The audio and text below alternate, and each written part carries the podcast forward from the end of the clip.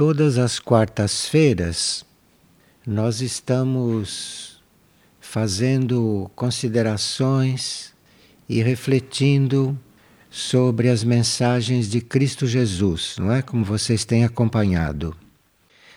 Quando há algumas perguntas essenciais e que venham ajudar ao grupo que está ouvindo, então a gente antecede com essas perguntas. E aqui nós temos uma pergunta a respeito de governo internacional, governo do mundo, que estão pedindo que a gente aborde este tema, embora ligeiramente. Bem, esta pergunta saiu porque nós estivemos esses dias estudando Moria e é Moria que fala a respeito deste governo internacional no seu livro Agni Yoga, o Yoga do Fogo. Ele diz que este governo internacional que rege o planeta, rege o mundo, procura emitir vibrações e procura ter os seus representantes eventualmente até encarnados, que são encarregados de hum, introduzir certos assuntos entre os que governam humanamente, oficialmente, as nações. E são conhecidas histórias em que personagens importantes internacionalmente tenham recebido a visita de seres misteriosos para eles, mas que entravam nos gabinetes, sentavam-se e com uma energia, com uma postura que ninguém os mandava embora, embora não se soubessem bem de quem se tratava. Existem histórias assim. E esses seres, então, ali materializados, davam orientação para certos governantes. Isto aconteceu, isso há vários relatos com respeito a isso. E como isto era guiado por uma consciência maior, acontecia. E aconteceram muitas coisas realmente bastante secretas entre esses emissários e os personagens no caso, até uma vez, um presidente dos Estados Unidos. Esse governo internacional ao qual Moria se refere, e que de vez em quando aparece até fisicamente, este governo aqui no planeta tem a finalidade de trabalhar pela união entre os povos então é uma tarefa muito delicada, porque ele tem que se apresentar eventualmente a um país que quer dominar os outros. Então ele se apresenta para tentar amenizar aquilo ou tentar evitar aquilo. Mas não é só pela unidade dos povos que o governo internacional trabalha, mas também ele valoriza muito o trabalho criativo, valoriza muito tudo aquilo que é criatividade no bom sentido, no sentido positivo. E sempre visando a elevação da consciência e não a política, compreendem? Visando a elevação da consciência. Então é um governo internacional bastante diferente daquilo que se pratica na Terra, mesmo nos organismos mais conhecidos e prestigiados. Então, é um governo pela elevação da consciência. Claro, esse é um governo conhecido porque ele se manifesta fisicamente, como vimos, mas não é esse governo qual Moria se refere que é o governo supremo. O governo supremo está em astros muito distantes, em grandes estrelas. Então, isto é uma hierarquia Isto é uma hierarquia. Que aqui na Terra, quando se reflete entre nós, se transforma em força política. Então não confundamos esse verdadeiro governo internacional, esse verdadeiro governo do mundo, o governo do universo, não é? com política. Isto é uma coisa feita para elevação da consciência e não com outros motivos. E sempre pela união, pela união, pela igualdade. Esse governo, segundo Moria, procura informar diante de um perigo, diante de alguma coisa que poderá vir desunir ou demolir ou provocar algum desequilíbrio. E ele procura avisar. De forma que, quando há uma situação muito delicada, a gente pode ter fé que alguém está sendo avisado de que ela é delicada e com chaves, sugestões de como agir. Mas quando isto acontece, segundo Moria, esses emissários avisam só uma vez, não repetem.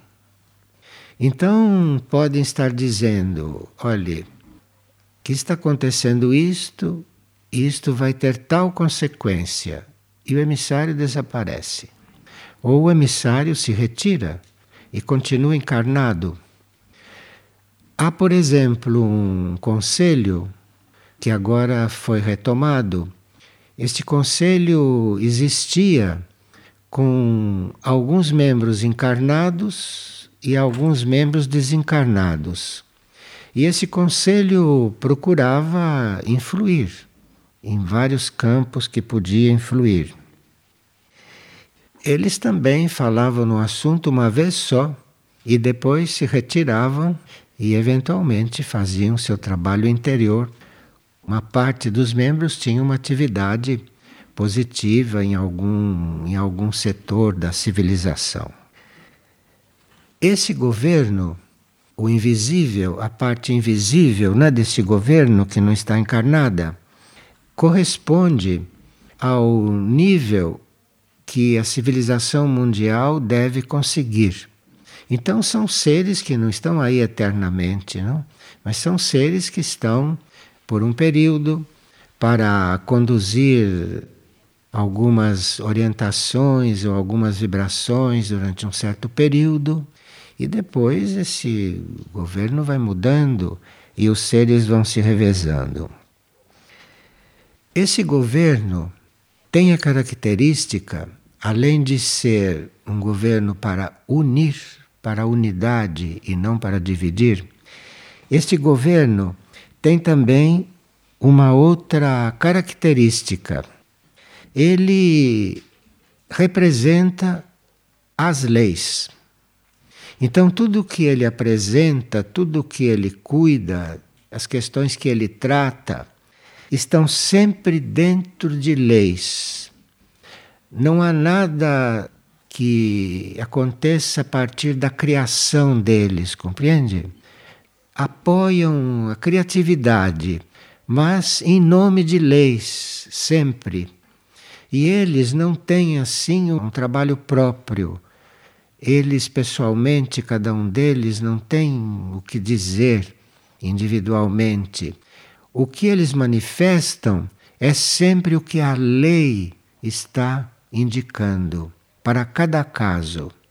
Então, como são seres de grande sabedoria, existe uma situação, eles não vão dar uma opinião sobre a situação. Existe uma situação, eles olham como é que aquela situação está enquadrada em alguma lei.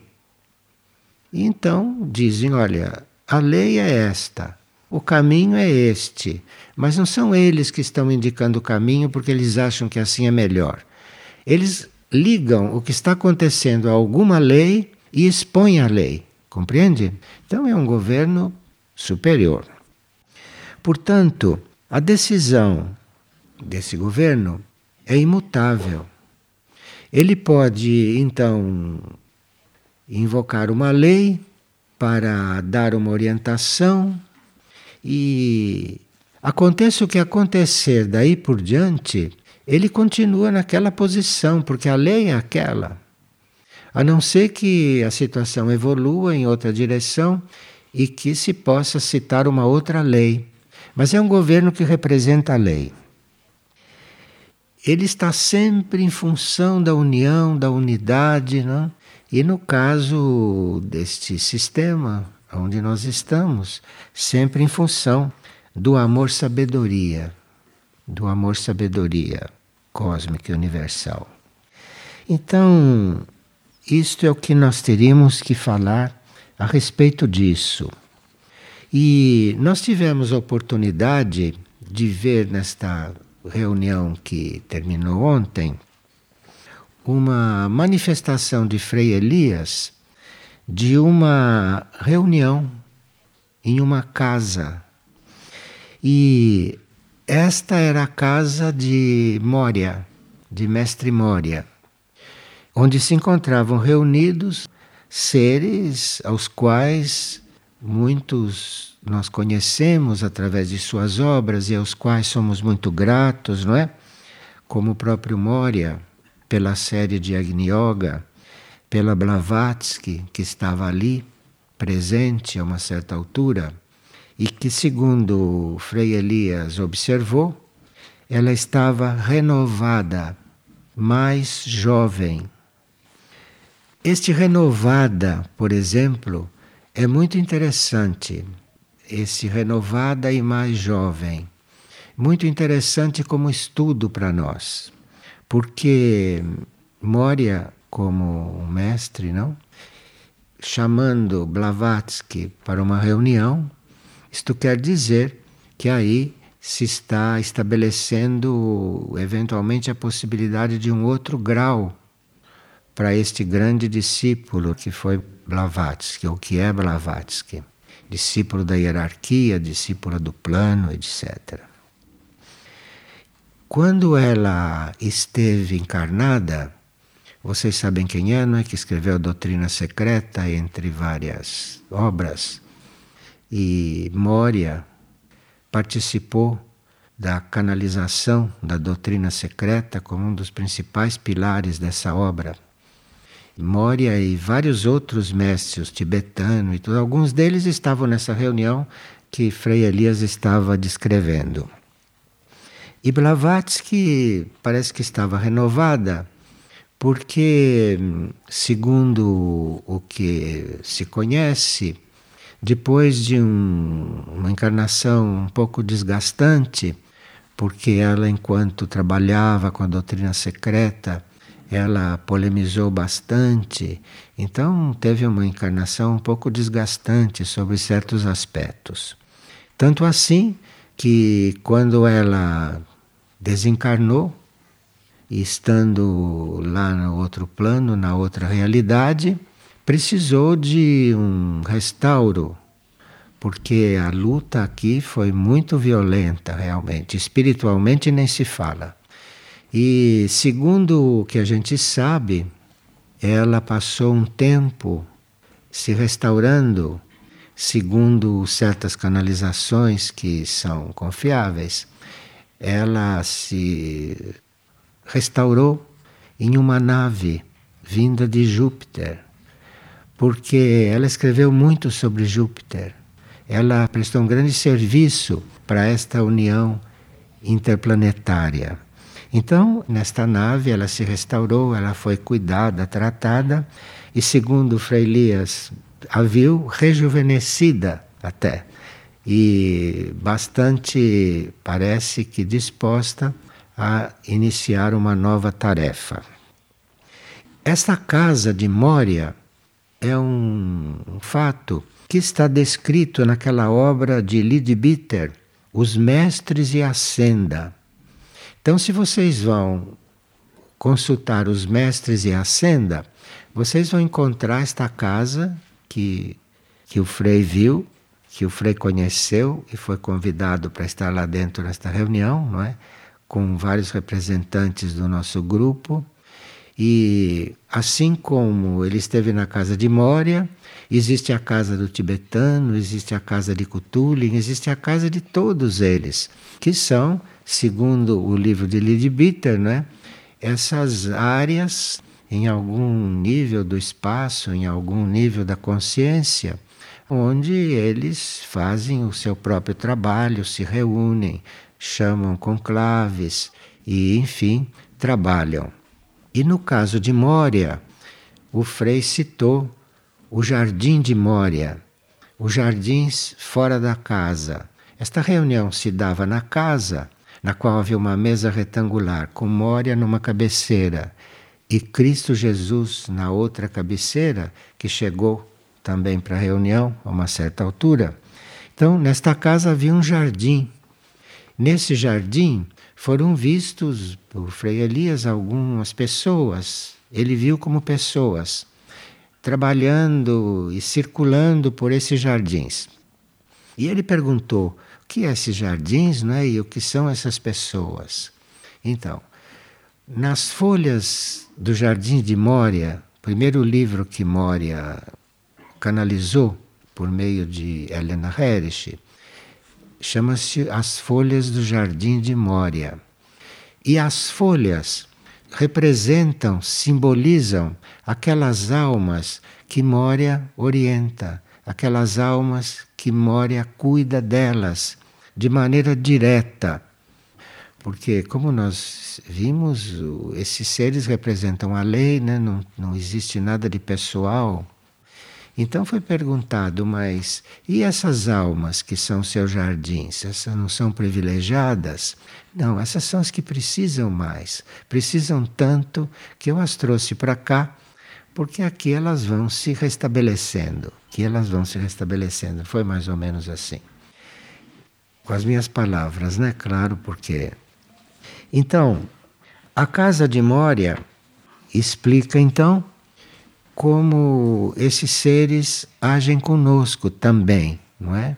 Não só invisivelmente, mas também conscientemente, nos levando até para sua casa, eventualmente. Isso vocês podem ver, se quiserem saber detalhes, no livro Os Mestres e a Senda. Agora, nesta sala, em cima da mesa, havia pratos, mas os pratos não tinham nada, eram pratos que estavam na mesa. E a reunião transcorria e aqueles pratos pareciam que, que estavam fazendo ali, não? Então foi perguntado: o que são esses pratos? O prato é o símbolo da oferta. Quando vocês têm um sonho e esse sonho começa a inspirar vocês a ofertar sua vida, e começa a inspirar vocês a fazer uma oferta importante, então vocês podem simplesmente ver um prato, um prato vazio na sua frente. Quer dizer, faça a sua oferta, em certos casos, né? Então aqueles pratos estavam ali representando, simbolizando a oferta que aqueles seres estavam fazendo e ao mesmo tempo sugerindo a nós podíamos participar daquela reunião nos ofertando. Aqueles pratos estavam ali simbolizando isso. Por falar em oferta e chamados e tudo isso, nos mandaram, quando ouviram o relato de Frei Elias, nos mandaram algumas frases de Mória em folhas do Jardim de Mória. E uma delas é o seguinte: quando as pessoas perguntam, mas eu não sou chamada, eu não tenho uma função nesse trabalho, como é que vocês fazem contato? Como é que acontece isto? E a frase de Mori é a seguinte: reconheça o chamado até mesmo na queda de uma pétala de rosa. Cai uma pétala da rosa perto de você, se você souber ver, você vai reconhecer naquilo um chamado. Veja como eles respondem. Veja como é puro, como não interfere. Vou repetir. Reconhece o chamado até mesmo na queda de uma pétala de rosa. A vida é cheia de chamados. Nós é que nem percebemos. Nós estamos aqui, é possível que aqui esteja acontecendo coisas que são chamado para alguém, mas não sei se estão percebendo. Não sei se a gente está percebendo. Segundo Mória, cai uma pétala de uma rosa, pode ser um chamado para você. Mas aí, você tem olhos para ver? Você tem coração para perceber? Ou você tem ouvidos para ouvir? Nós estávamos começando esta reunião e havia um barulho de uma máquina lá fora. Aquilo era um sinal para alguma coisa? Aquilo nos chamava para alguma coisa? Precisa ouvir, saber ouvir. É? Em tudo tem sinais. Dizem os mestres que tudo é simbólico. Tudo.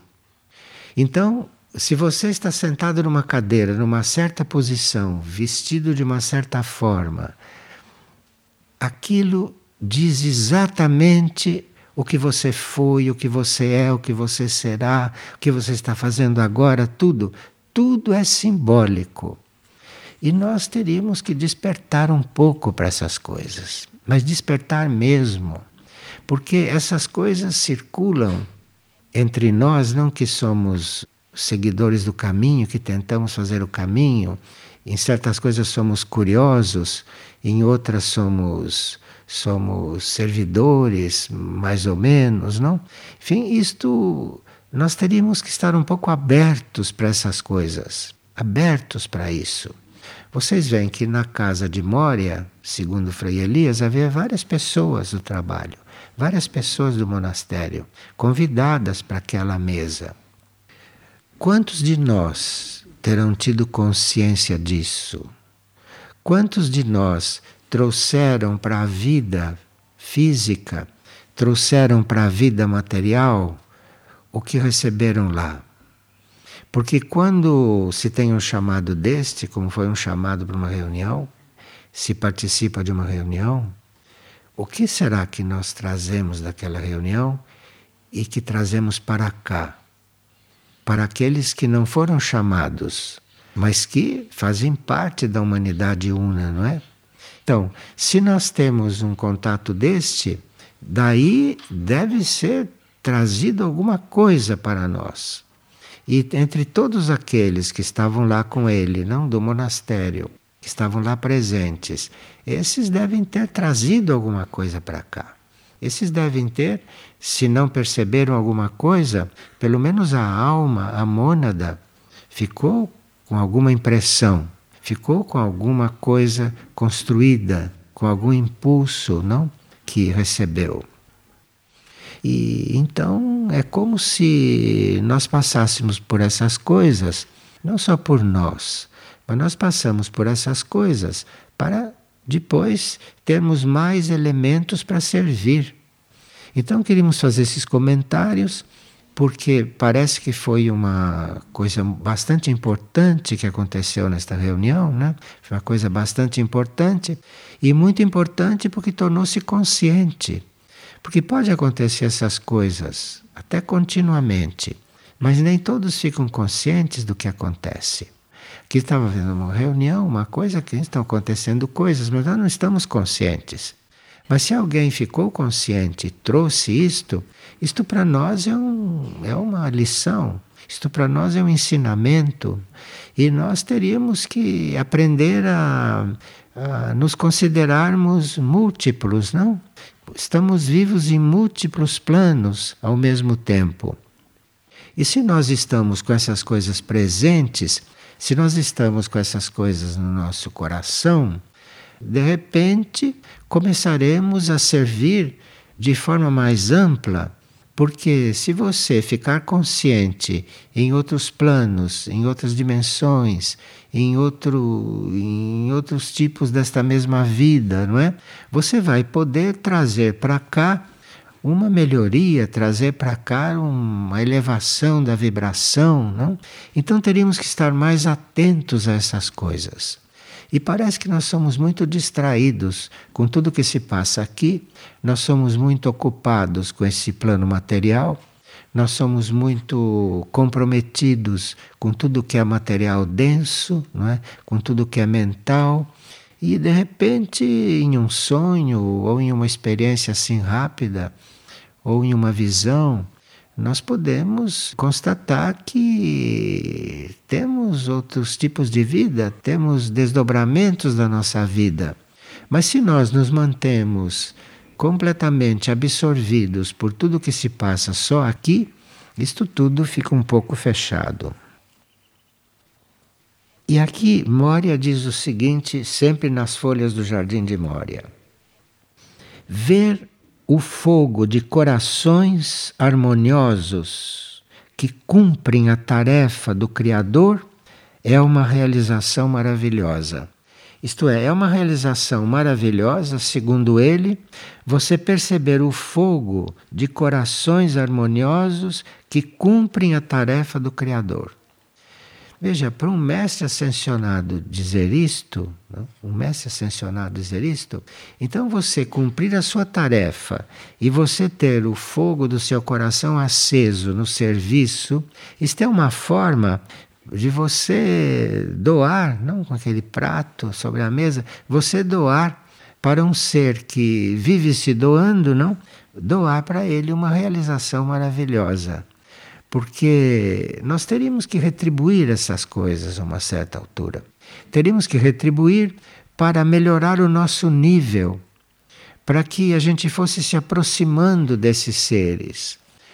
O nosso modelo verdadeiro são esses seres. Nós teríamos que olhar um pouco mais para a hierarquia, porque a hierarquia é o nosso caminho. Nós teríamos que chegar, se não acontecer alguma coisa antes conosco, nós teríamos que chegar ao lugar deles. Aqueles que são os, os discípulos, aqueles que são os servidores de hoje, serão a hierarquia de amanhã. Porque deve haver na órbita da Terra a hierarquia planetária, e essa hierarquia planetária tem a sua evolução passa para outros níveis. E nós somos os substitutos deles. Nós teríamos que estar suficientemente conscientes do serviço planetário, da nossa doação, porque nós é que temos que ir cumprindo essa escala e liberá-los, liberá-los de estarem onde estão, porque isso é uma contínua, é uma contínua ascensão. E aqui Moria diz o seguinte: não é para revelações, mas é para ser útil que eu te convoquei.